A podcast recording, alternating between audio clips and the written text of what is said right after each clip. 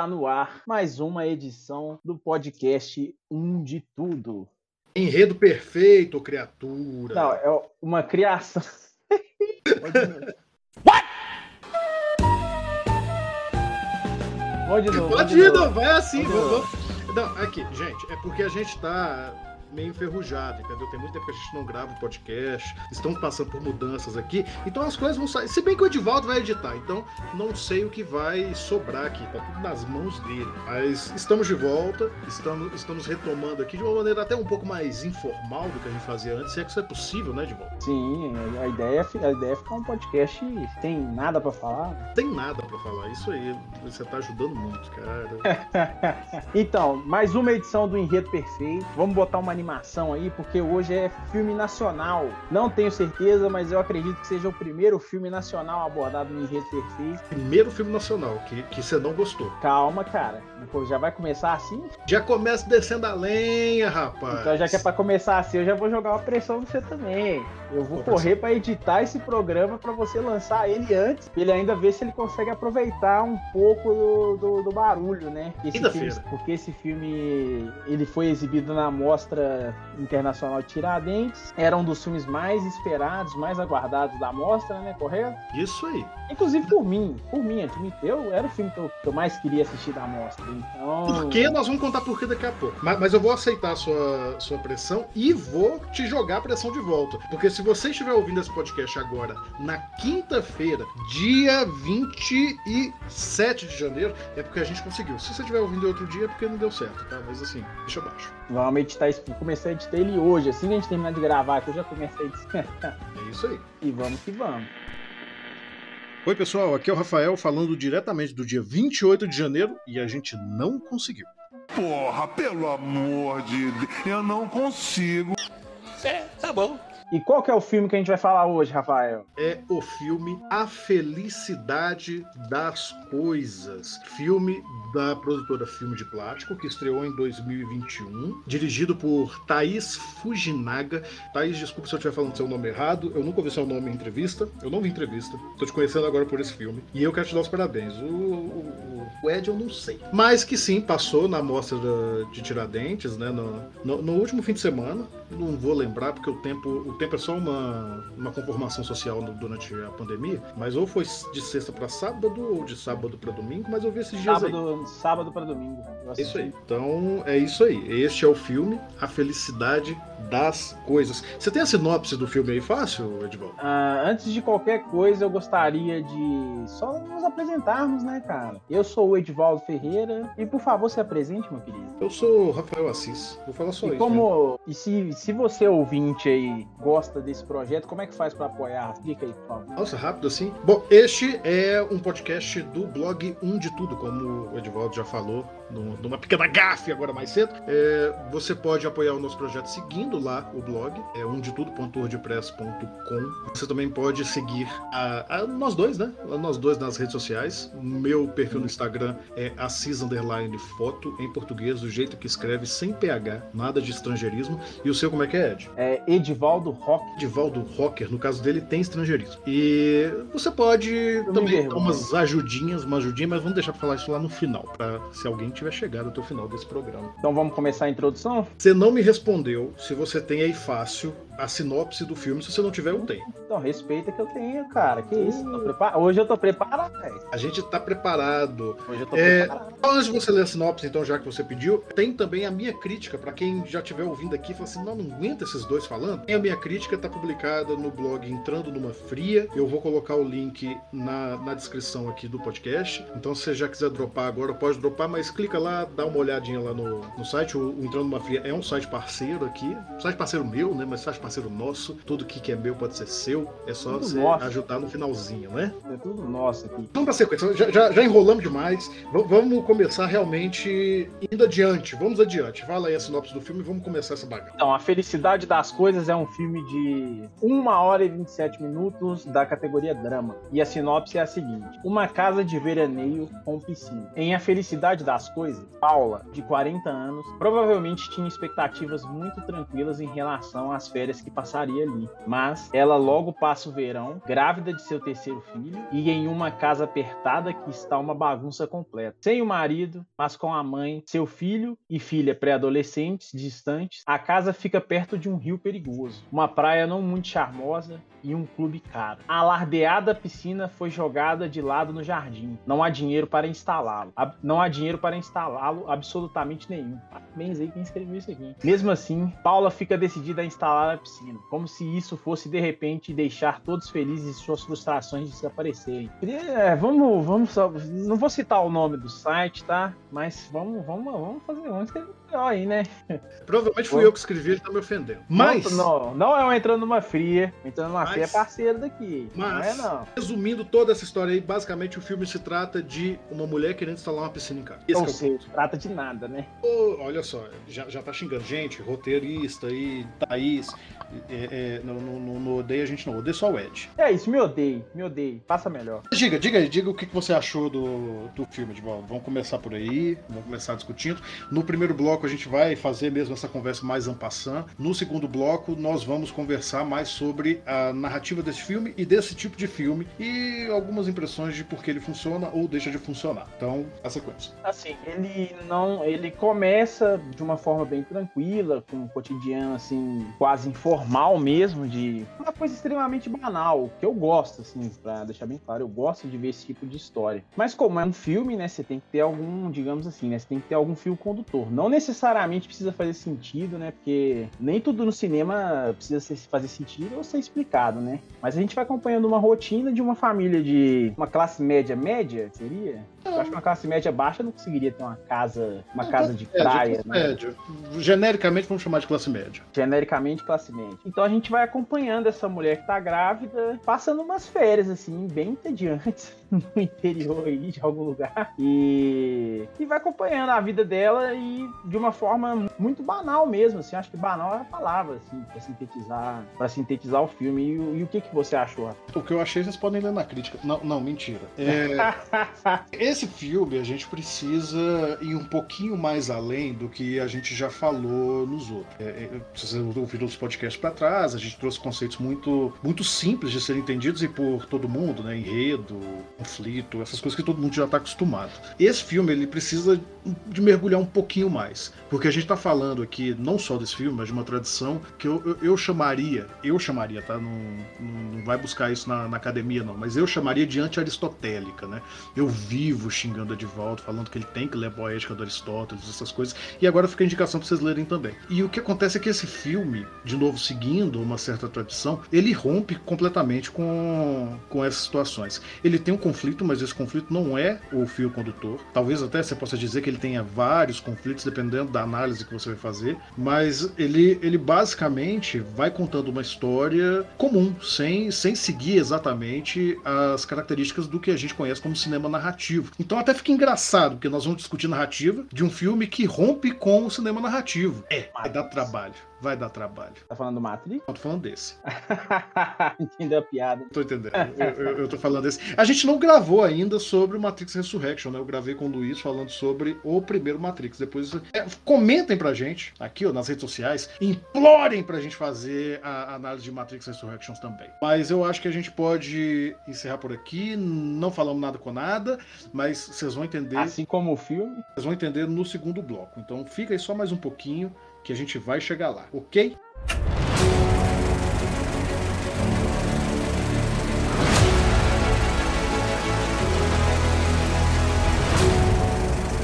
Então, voltamos aqui para o segundo bloco, depois dessa explicação nada funcional do filme, e vamos discutir aqui com um pouco mais de propriedade como se dá a narrativa, não narrativa, mas narrativa de A Felicidade das Coisas. Provavelmente, se alguém realmente participou do filme estiver ouvindo isso, não tá falando assim, esses caras não entenderam bosta nenhuma. Mas assim, né? Tá Primeiramente, okay também. Tá, tá okay, também. Okay. Primeiramente, vamos, vamos já tirar esse, esse elefante da sala. O, o papel da crítica, e não dizendo aqui que somos críticos, estamos longe de chegar nesse ponto, um dia, quem sabe, o papel da crítica é além do filme. Então também, se alguém falar, ah, mas a intenção do autor, da autora, era fazer isso, fazer aquilo, isso não tem tanta valia, sabe? To, toda, toda obra que a gente tá, seja um livro, seja um filme, seja uma música, qualquer coisa, ela é uma somatória da intenção do ator, do, do, do autor, do seu tempo histórico, do, da percepção do leitor do seu tempo histórico. Então, a gente nessa mistureba toda, a gente acaba criando novos sentidos. É isso que a gente chama de potência de uma obra de arte. Por isso que esse filme é tão mais complicadinho de falar. E vamos lá. Como o Edvaldo disse, esse filme ele começa basicamente mostrando o cotidiano. O filme todo vai correr o cotidiano. Quem já acompanha a filmografia da produtora Filmes de Plástico não vai tomar isso como novidade. A produtora ficou famosa justamente por poder fazer esse tipo de filme, que eu particularmente não eu sozinho chamamos de cinema de crônica. É um cinema que se preza muito mais a mostrar as pequenas coisas do dia a dia e passar sensações do que efetivamente contar uma história com começo, meio e fim. Que até aí, Edvaldo? Ok, concordo. O que você acha desse tipo de filme? Véi, eu acho, eu acho assim, um tipo de cinema muito interessante, né? Muito interessante porque é uma quebra de expectativas mesmo, assim, dentro de uma, dentro de uma arte visual, né? Então, a não comunicação de algumas, algumas coisas também acaba sendo um grande agregador, né? Dentro dos, do cinema em específico. É, você quer que eu comece falando aí? Não, eu, eu queria, na verdade, aproveitar, já que a gente tá nesse lance informal, não fizemos roteiro, não levantamos nada, é puxar aqui uma coisa que a gente conversou em off ontem, porque como o nosso público também é um público que não é exatamente pesquisador de cinema, é um público entusiasta, cinéfilo e que está conhecendo e aprendendo sobre o gênero, crescendo junto com a gente, né?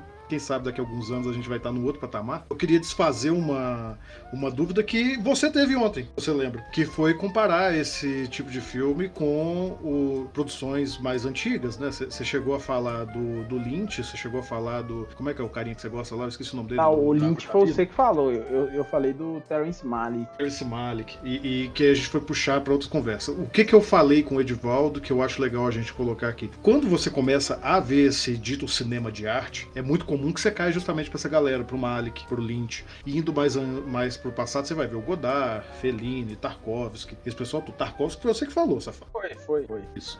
E, e aí, só para poder colocar a coisa em definição, esses caras, principalmente o, o Godard, o Fellini e, e, em certa medida o Lynch, eles fazem um cinema que a gente chama de cinema ensaio, que é uma tentativa de trazer o gênero ensaio da literatura, Google pesquisar, tá, galera? Pra dentro do cinema. Então você traz um, um, um, cinema que ele é menos narrativo também, que ele busca mais um, uma apreensão filosófica do que está na tela, do que necessariamente uma história a ser contada. Isso é uma coisa. O que a gente tem hoje também, ele tem semelhanças com o cinema ensaio, mas só no método. Também é, pelo menos da maneira como a gente está chamando, né, da maneira como eu estou chamando aqui de cinema de crônica, também é trazer alguma coisa que a gente via na literatura para dentro do cinema, mas de uma maneira diferente. Longe de tentar fazer essas implicações filosóficas e rebuscadas da teoria para dentro do próprio fazer do filme, o que a gente tem aqui é um trazer do dia a dia. Uma coisa realmente assim, da crônica. Eu sei que muita gente está ouvindo isso aqui. Se tiver muita gente ouvindo, duvido muito, né? De volta, duvido muito. Mas quem estiver ouvindo, eu sei que vocês não têm o costume de ler crônica de jornal, até porque está desaparecendo. Mas a crônica de jornal é bem isso, é o cotidiano, é o dia a dia. O autor ele é contratado para olhar para o dia, fazer graça ou contar exatamente o que ele viu. É sendo muito, muito simplista, tá, gente? É crônica, todo gênero literário, todo gênero cinematográfico é muito mais complexo do que você consegue definir uma linha. Mas basicamente, ao meu ver, é isso que esse tipo de cinema faz. Ele traz a crônica do, do cotidiano, do dia a dia, da, das, das mili, miligramas do dia, não é isso que eu queria, filigramas filigramas do dia dentro do cinema. Então o filme ele começa retratando justamente isso. É uma situação cotidiana, banal. Talvez não banal para todo mundo, como o Ed disse, não é todo mundo que tem uma casa de, de férias, não é todo mundo que pode instalar uma, uma, uma, piscina ao seu bel prazer, mas ainda assim uma coisa bem pouco digna de nota, né? É uma coisa normal. E você quer complementar? Você quer falar alguma coisa? Assim, o que eu tenho para falar, eu não sei se existe isso, né? Porque eu tava falando muito a questão de ter uma ideia de cinema naturalista alguma coisa assim muito um pouco assim, um pé mais pesado no chão do que o normal, né? Porque o cinema é um pouco uma, é uma de certa forma seria uma, uma extrapolação da realidade, né? Então, eu, eu enxergar essas narrativas como de uma forma assim natural, é, quer dizer assim, natural, que nem você falou, uma questão de cronia, uma questão da crônica, do dia a dia, uma banalidade, e que esse filme realmente ele se pauta muito nisso, porque eu enxergo várias vezes que ele não ele não tá necessariamente dizendo alguma coisa, tanto que assim, é, o que eu mais observo assim, que esse filme, é, claramente você vai ver referências assim de, de grandes diretores do cinema, grandes diretores que estão falando sobre eles mesmos, porque eu não eu não imagino que ela tá, ela iria trazer uma história de alguém que ela não conhece, ou então algum roteirista que escreveu uma história sobre a época perdida, porque não, não acredito que seja algo assim que surgiu do nada. Então, é como se fosse uma coleção de memórias ali de um período que vão sendo adaptadas para juntar alguma informação. Só que o ponto em si para mim é que isso não é alcançado no filme. Ele não tem esse caráter de, pelo menos assim na minha observação, né, você tá aqui para defendê-lo. Ele não consegue, pelo menos assim, na minha ótica, ele não conseguiu alcançar isso ao ponto de que eu terminei o filme e falei, velho, e aí, tá ligado? É todo esse hype que eu tava para nada. Não que o filme tivesse uma obrigação de me entregar alguma coisa. Só que assim, quando você vai falar sobre subjetividades, a gente espera um pouco mais, até porque assim, o Brasil não é um país comum, assim. A gente vê grandes cineastas de outros países assim, que não, se você for contar uma história no bar ali, você tem um roteiro de filme muito mais interessante que vários desses filmes, assim. É lógico que tem uma diferença né, das pessoas que vão executar, vão criar, vão fazer os filmes, do, das pessoas que estão contando histórias. Só que para mim, a felicidade das coisas é só um relato infeliz, velho. Eu acho que foi uma história mal escolhida para despendiar para fazer um filme. Talvez seria muito mais interessante é, pegar esse recurso e investir em uma outra história, tá ligado? E não tô falando isso de, de uma forma maldosa, falar, ah, vai lá, faz o seu filme melhor. É, é mais na questão do, do, do da banalidade do filme ser tão grande que você sai sem sensação nenhuma. Eu não saí com uma sensação de leveza, não saí com sensação de questionamento, não saí com sensações assim de não ter entendido alguma coisa. Eu simplesmente saí do filme, tipo assim, de uma forma, digamos assim, triste pro, pro filme, que é ele ser facilmente esquecível. Então, daqui a pouco tempo, talvez eu nem lembre que eu assisti esse filme. Então, eu acho isso muito problemático, tendo em vista que o audiovisual nacional sofre demais e você já tá, você já tá dentro do mercado há bastante tempo para entender isso. Então, eu ver um tipo de, de criação dessa me entristece porque eu imagino que teriam muitas outras criações poderiam usar a mesma quantidade de recursos ou até menos e conseguir entregar uma história muito legal, tá ligado? É isso que eu senti. Eu senti que aquilo ali é como se fosse uma ideia de curta-metragem que a pessoa foi alongando, alongando, alongando até dar a minutagem para fazer um longa. Aí eu não sei o que você tá pensando sobre isso, né? Coloca, por favor, na edição, e coloca mesmo, tá? algum efeito sonoro do programa do Ratinho, um negócio assim grande, porque agora o pau vai quebrar. Você que vai editar o... a finalização, seu safado. Então eu tenho que achar esse áudio. Tudo bem. Se eu coloquei, tá aqui. Se eu não coloquei, tá valendo fazer uma zona aqui, não sei como é que vai ficar esse podcast no final. Mas basicamente, eu acho que você trouxe várias, várias discussões aqui, não, não, não importam para o que a gente vai discutir. E, e, eu vou manter, tá? Porque eu acho que muito provavelmente as pessoas que, que vão ouvir esse podcast, todas as cinco, elas vão. Elas podem ter essa mesma impressão vendo o filme. É, e, e, nada disso importa para o que a gente vai discutir de narrativa, sabe? O quanto dinheiro foi gasto, se seria melhor gastar no outro. É, uma própria coisa que você falou, e, e, e aqui. Gente, eu não tô falando isso para para tentar diminuir o Edivaldo, tá? E muito menos você, se estiverem pensando como ele. História, para esse tipo de narrativa, não, não tem importância nenhuma. E, e você bateu numa tecla agora de falar que teriam outras histórias mais interessantes para se contar. Então, assim. Definitivamente teria. É, mas eu, eu, acho, eu acho uma coisa curiosa, ainda que eu concordasse com você, e eu não vou dizer se eu concordo ou não, ou, ou não concordo. Gente, Responde não nos comentários aí se ele concorda comigo. Não, não, não vou responder.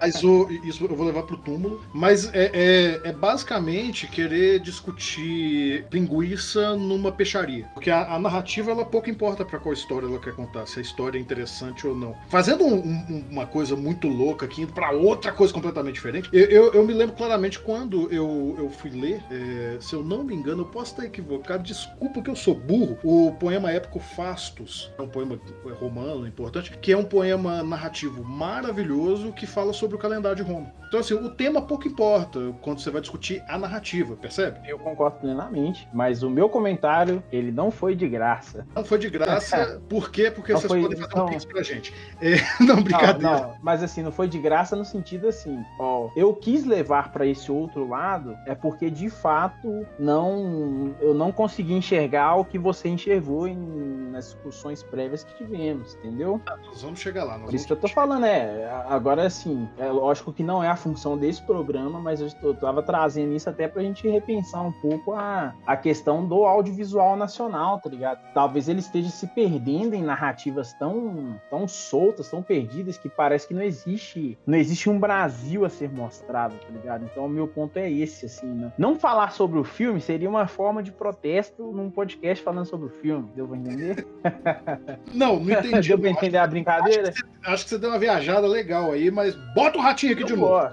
Eba! O negócio, o negócio é assim, a coisa que eu digo. É, discutir sobre o fazer do filme no sentido da história dele não, não- não importa tanto. Por quê? Porque a narrativa desse filme, ela se concentra principalmente fora dele. Então, assim, poderia ser qualquer história. Poderia ser João vai fazer um café e fazer um filme de duas horas, uma hora e meia sobre isso. Se fosse feito exatamente da maneira como foi feita, talvez trouxesse o mesmo significado. Porque essa é a natureza da crônica. A crônica, tudo bem que você vai ter algumas obras que se sustentam sozinhas, mas o grande valor da crônica ele não está expressamente no texto em si ou na forma que o texto é feito, sim, mas na totalidade dos textos. Como é que eu posso me fazer explicar assim? Se, se você lê uma crônica no jornal, ela não te diz nada, a narrativa dela não importa. Se você lê uma sucessão de crônicas no jornal e uma sucessão de cronistas, aquilo te demonstra uma narrativa coletiva. E o que esse filme está tentando fazer, em vários momentos, eu vou tentar pensar aqui alguns para poder demonstrar o que eu estou dizendo, é te convidar a ser cronista junto com o filme. Te convidar a entender o filme dentro do contexto em que ele é produzido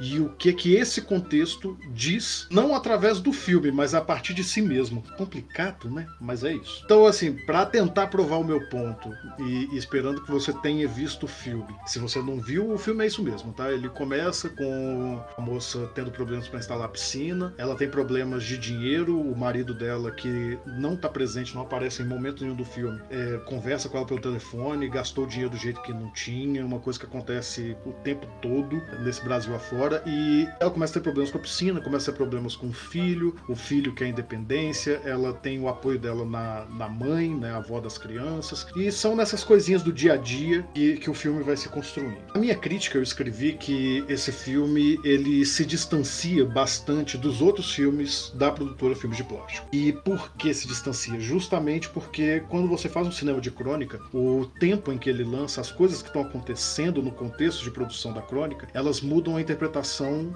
do que está sendo produzido ali. Então, só para poder fazer um paralelo, talvez vocês tenham visto o filme mais famoso dessa produtora, que é Ela Volta na Quinta. Sem perder muito tempo falando desse filme em si, se você assiste ele hoje, você percebe que ele é um filme muito, mas muito parado. Ele não é parado, ele é contemplativo, ele trabalha no, no vácuo dos acontecimentos. Porque a gente vivia num momento que esse filme foi feito em que a gente se permitia parar e olhar. A gente estava vivendo o contexto ali do ainda dos governos petistas, né? Que sem adentrar em política era um momento que a gente estava muito mais tranquilo. Então era possível fazer uma crônica que simplesmente tratasse sobre o olhar. Nesse filme, em vários momentos, você percebe que a narrativa nunca para. Sempre está acontecendo alguma coisa, ainda que sejam essas coisas pequenas, as filigranas do cotidiano. A câmera que se delonga para poder mostrar a filha mais nova procurando um biscoito na mesa, ou a, a sequência toda da menina de novo com a avó indo levar latinha na casa de um personagem que você nem percebeu. E mais do que isso, você tem uma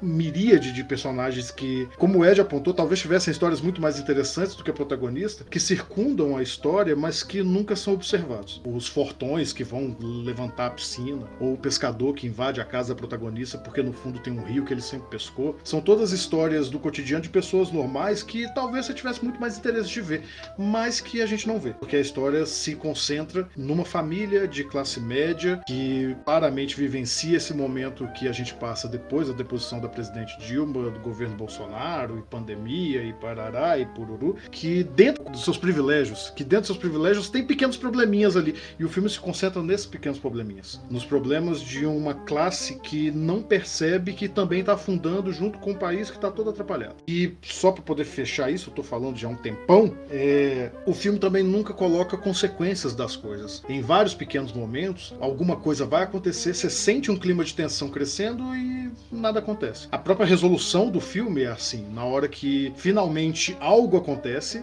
o Ed vai concordar comigo, é, é a hora que você tem um conflito estabelecido, né? Para dar spoiler mesmo, o, o, menino foge de casa à noite, vai, vai pra praia tentar entrar numa festa de, de, de gaiato, tem problema, a polícia vai atrás, ele tem que atravessar um rio perigoso nadando sozinho para voltar para casa. Você acha que isso vai dar algum problema? E não, o filme acaba, eles voltam para casa. A mãe decide encerrar as férias mais cedo. E é basicamente o que, vamos convir, qualquer mãe faria. Seria o, o, que, o que aconteceria no normal. Então não é realmente uma história digna de nota, mas é um momento histórico que a gente vive e é digno de nota. Vocês sacaram? Você sacou, Edivão? Saquei, mas eu não concordo, não. Discorde aí, manda bala. É. Assim, não. O que você tá dizendo faz muito sentido. Só que faria muito sentido se, por exemplo, é, fossem pinceladas algumas coisas, assim, né? Porque, querendo ou não, velho, o filme não tem uma obrigação de te informar, mas se ele quer passar alguma mensagem, ele tem que deixar, digamos assim, é, deixar um fiapo de informação, tá ligado? Dentro do próprio filme. Não seria, por exemplo, você vai pegar um exemplo do, de alguns filmes do Fellini, que quando você sabe o contexto da vida do Fellini na, na época que ele tava fazendo o filme,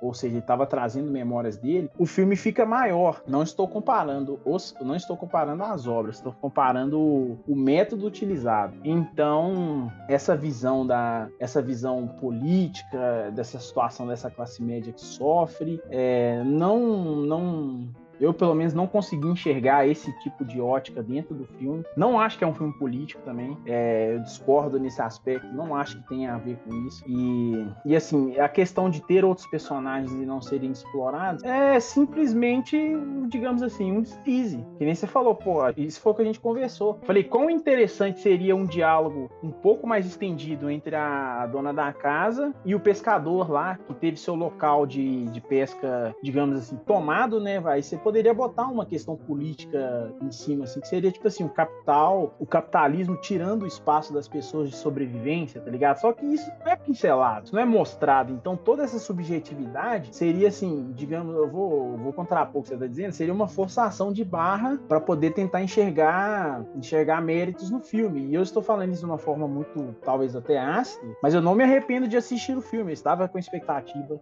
gostei de ter assistido o filme, tá ligado? Seria, é muito melhor ter visto do que não ter visto. Eu adorei, Mas... eu adorei que você foi ácido, Ed, porque aí eu posso ser ácido com você em resposta. Ok, ok. E sem problemas. E assim... Epa! Não, assim, Mas é, eu, eu, sinceramente, cara, não acho que é, que é isso tudo de filme.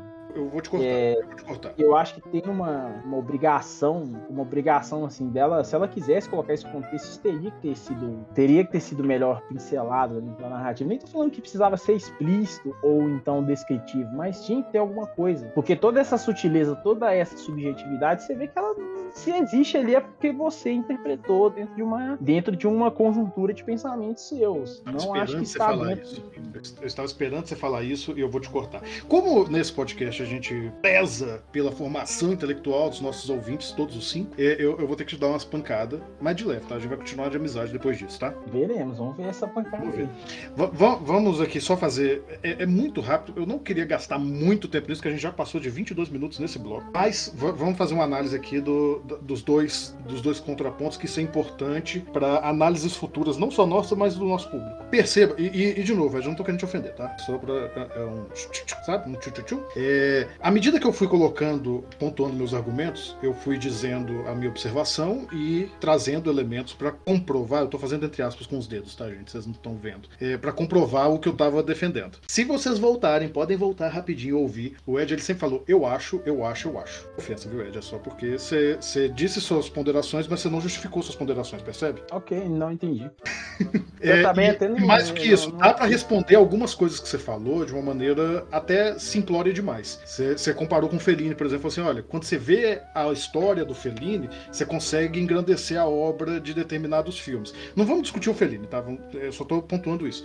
E, e é muito fácil de responder o que, que você sabe sobre a Thaís Fujinal. Nada. Então, nada. Se, se, se a obra do Fellini cresce quando você conhece ele, talvez a obra cresça se você conhecer a Thaís. Eu, eu nem acho que isso é preponderante, por isso que eu tô falando que eu não quero discutir esse ponto, porque pelos pontos que eu falei, e vocês podem discordar de mim, tá, gente? O Ed continua discordando. Mas, mas eu, eu dei um, um arcabouço pra justificar o que eu disse. Então eu tô fazendo uma análise crítica da parada. O, o Ed aqui, meu amigo, meu companheiro, meu querido, ele só falou, eu acho. Percebe? Percebo, Se percebo. até quiser cortar essa parte pra não ficar parecendo que nós estamos discutindo, pode, tá? Tem, que, tem que ter uma, tem que ter uma acidez. Tem que ter um EPA!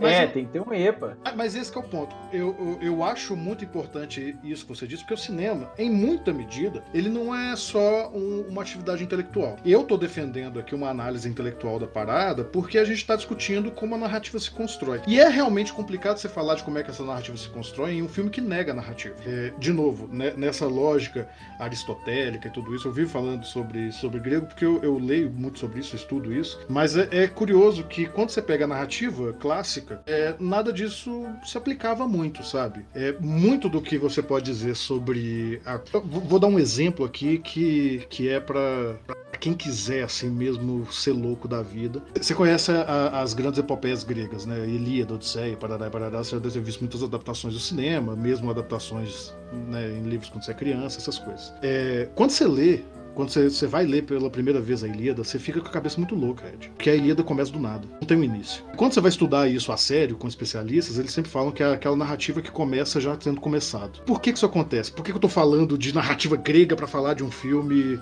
que eu chamo de cinema de crônica no Brasil de 2022, 2021, sei lá? É porque quando os gregos escreviam, uma cabeça completamente diferente da nossa de hoje, é, eles escreviam considerando que as pessoas já conheciam as histórias. Então eles podiam começar do meio? O cinema de crônica, e isso se aproxima muito da crônica, né? Até isso, crônica vem de cronos, do grego, de contar a história. É, A gente tá falando de um filme que se apoia no fato de que a gente sabe do que estava acontecendo. Quando eu digo que essas coisas estão presentes no filme, eu não considero que o filme precisa deixar explícito aquilo que ele tá falando, porque ele tá falando sobre um cotidiano que eu vivo. Eu sou de classe média. tá? Eu não tenho dinheiro para ter um, um sítio nem para colocar uma piscina. Mas de várias medidas, eu experiencio aquilo que, que tá acontecendo.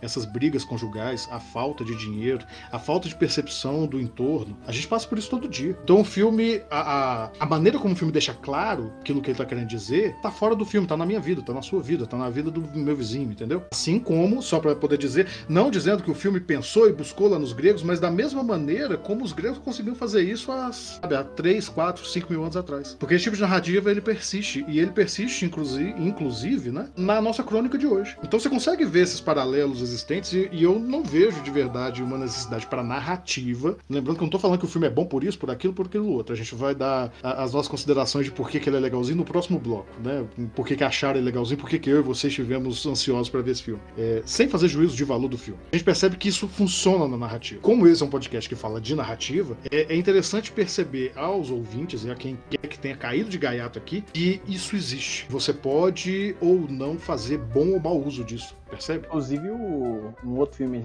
gringo aí que fez isso, fez isso também foi o Titane, né? Não vi. Sabe que eu não vi Titânio? Você tá me xingando que eu não vi Titânio, mas eu, eu não vi. É, Aí, aí você ficou na minha vantagem, porque eu não. eu realmente não assisti. Mas tem um filme que vai sair ainda, e a gente não assistiu, porque a gente só assiste filmes por meios legais, na verdade, que é o Drive My Exatamente. Car. Pode ser que a gente assista e comente aqui também. Porque parece que realmente existe uma certa tendência nesse tipo de narrativa. Você concorda, Edvaldo? concordo, concordo, concordo. Só acho assim, a minha opinião contextualizada é que o Brasil não, não necessariamente precisa seguir essas tendências, né? Mas Isso aí, aí- isso aí nós vamos discutir. Ó, vamos, vamos, vamos, vamos colocar, vamos colocar uma, uma separação aqui. Vamos discutir essas coisas mais de produção, de tendência, de coisa, lá nas lives. Porque aqui a gente vai e, e bate na narrativa. Não, não, não tô xingando o Edvaldo, não, tá, gente? Ele pode falar o que quiser, ele que manda aqui também. Ele, é, ele, Tá manda, mais, xingando sim, hein? ele manda mais que Tá eu. me, xingando, tá me xingando de forma rebuscada, gente. Eu não tô xingando, não. É, é só porque. É só que o podcast tem pouco tempo. Então, assim, é- se a, se a gente não foca na narrativa, a gente começa a falar de outras coisas, entendeu? É, você quer fazer mais alguma consideração da narrativa? Não, eu quero que você me xingue, me xinga ao vivo. Não, não vou te xingar, não, cara. É muito amor aqui, gente. Vemos vocês no próximo bloco.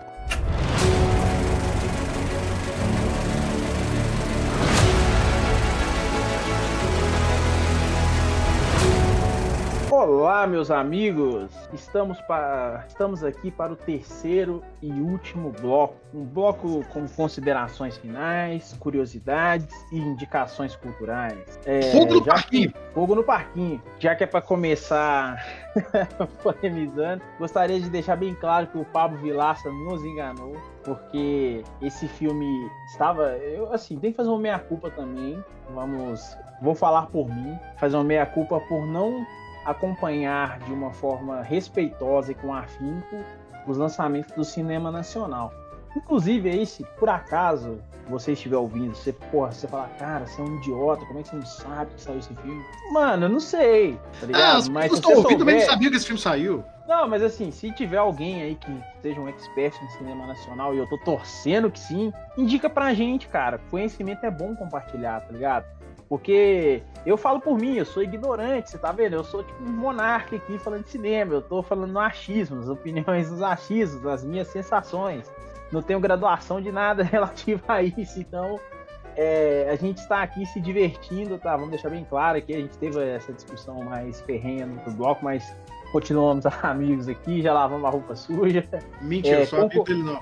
Odeio só ele. Concor... Epa! Concordando sem discordar. Mas assim, é, é, é, um, é uma parada assim, velho. Quem conhece cinema conhece o Pablo Vilaça. Pode não concordar com ele. Assim como eu não concordo com algumas coisas. Só que ele fazer uma listagem, assim, no mínimo, são coisas interessantes. Assim como a gente também faz uma listagem dos filmes que a gente quer ver. Então, são coisas assim. Para um cinéfilo, uma boa lista é um excelente amigo, né? Um excelente companheiro. Concorda comigo, seu Rafael? Eu quero fazer um adendo, que obviamente concordo. É... Além de cinéfilo, eu sou nerd, né? Então, um nerd adora lista, tudo que a gente é lista. Mas eu quero chamar a atenção aqui para uma coisa que, que é uma verdade que precisa ser dita. Toda lista tá errada, tá? Isso é um, é um ponto. A única lista que não tá errada é a lista de compra. Porque cada pessoa vai ter uma lista diferente, né? Mas é verdade, né?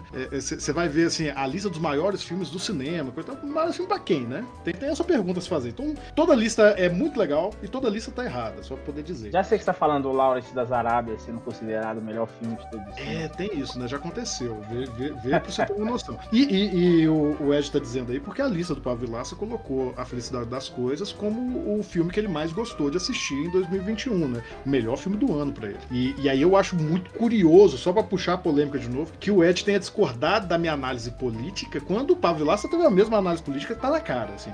E o Pablo Vilaça tem essa análise política porque, né, não, não é, não, não, vou usar isso como pejorativo, tá, gente? É uma simplificação barata. O Pablo Vilaça é petista pra caramba, assim. Então você percebe que ele não tá tem problema nenhum. Tem não, pelo contrário, nenhum. pelo contrário, tem, tem... Vivemos Volta Lula 2022, rapaz, fora Bolsonaro. Volta Lula, vivemos num país político, então pessoas terem opiniões políticas é válido, esse a política é, isso é eu caô. Só, eu não vou dizer que a gente acabou de perder ouvintes por causa desse Volta Lula aí, porque claramente ninguém chegou até tal ponto aqui nesse podcast. Mas tudo bem. Mas comenta aí se tiver um bolsonarista que gosta de cinema. O inferno. E assistir, assistir a felicidade das coisas.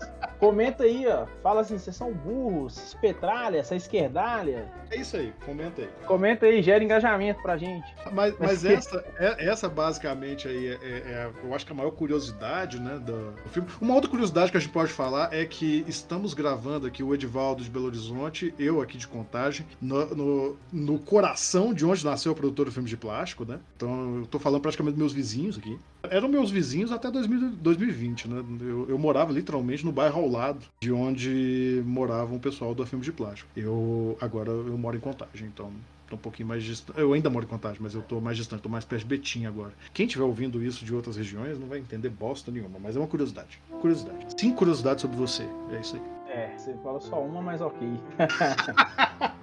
É, assim, também ninguém vai entender isso temporalmente, porque é, é, um meme que tá correndo no Instagram agora. Provavelmente semana que vem o pessoal já esqueceu dessas cinco curiosidades, né? Mas vamos primeiro, assim, vamos dar uma, uma salva de palmas, né, para a mostra Tiradentes, que é um, é um evento incrível. Eu tô louco para participar pessoalmente, né? É e também que, online agora, também, né? É, e também assim, velho é, por mais que eu tenha várias ressalvas com esse filme em específico, eu acho do caralho ele estar numa mostra que, são, que é gratuita, que as pessoas conseguem acessar, conseguem assistir filmes. Isso é muito interessante, assim, na, na questão de acessibilidade. E é muito massa, assim, só, só elogios à mostra. Só elogios à mostra.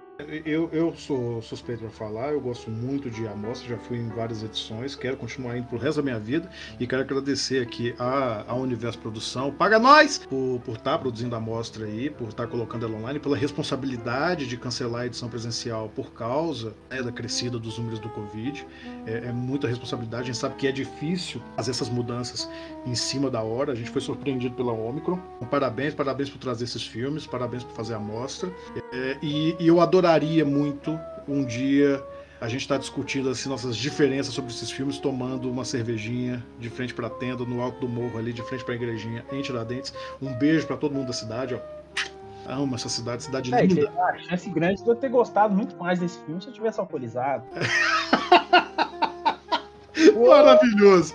V vamos fazer esse bloco mais curtinho, porque o outro foi longo. Vamos às, às indicações turais. Edivaldo, vai primeiro. Então, vou na mesma pegada, hein? Você falou da crônica, eu gostei dessa sua, dessa sua análise, da, da, da, busca que você viu aí, que a gente discorda, mas ainda assim concorda. E o filme que eu quero trazer para a mesa nacional também, até então estava disponível na Netflix, é A Febre do Rato. Deixa eu ver aqui uma. Deixa eu ver se eu consigo informações aqui do Febre do Rato, né? Que é um filmaço. Ele é um filme de 2011 dirigido pelo Cláudio Assis. Então fica aí uma recomendação de um filme belíssimo, com um elenco pesado, conta com, acho que o nome mais pesado do filme é o Matheus Nastergaard, não sei se eu pronunciei certo, me desculpa, Matheus, mas é um filmaço, filmaço de crônica também, não sei se o Rafa assistiu, não sei se ele concorda, mas ele é um filme muito pautado na crônica em si, e essa é a minha recomendação. E qual que é a sua recomendação, meu querido? A minha recomendação também na crônica, como a gente sempre costuma fazer aqui uma recomendação de cinema e outra literária, não é combinado, viu, gente? É, para essa geração que não costuma ler crônica, leiam as minhas, em primeiro lugar, tá no blog Um de Tudo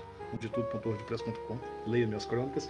Leiam o, os meus átibos, que é a minha variação da crônica, né? Também o título do outro podcast aqui dessa casa. Mas a minha recomendação de verdade é na minha opinião, o maior cronista brasileiro, que é o Nelson Rodrigues. E aí eu vou indicar a coleção A Vida Como Ela É. As edições que eu tenho foram publicadas pela, pela Companhia das Letras. Companhia das Letras? Peraí, eu tô do lado aqui. Ah, saiu por várias editoras, tá? Eu tenho uma edição aqui da Agir, outra da Nova Fronteira. Deve ter saído pela Companhia das Letras também.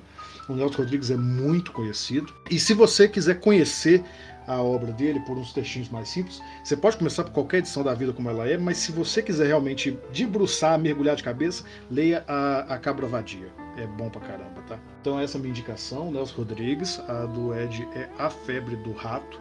A gente tá fazendo rapidinho aqui porque eu ainda não almocei, tá tarde. Vocês estão ouvindo esse podcast na quinta-feira, mas tá tarde aqui quando a gente tá gravando, eu não comi ainda e eu estou com fome. Eu quero agradecer ao meu amigo de volta por participar aqui, mais do que agradecer, porque ele que manda nessa bagaça, ele me obrigou a vir gravar, ele, ele que é o patrão. Ele que é o patrão, por isso eu posso é, eu nem gostei, do, nem gostei do filme e quis falar sobre. E, e, e, parece aqui que nós estamos brigando, que eu estou indo para cima dele, mas na verdade, assim, ele que manda, tá, gente? Eu, eu não faço nada aqui. Então, muito obrigado, Ed. Obrigado a todo mundo que ouviu até aqui. Esse foi mais um enredo perfeito. Blog 1 de tudo em parceria com o nosso amigo aqui do Palavras Brutas, né, Edivaldo? É isso aí, rapaziada.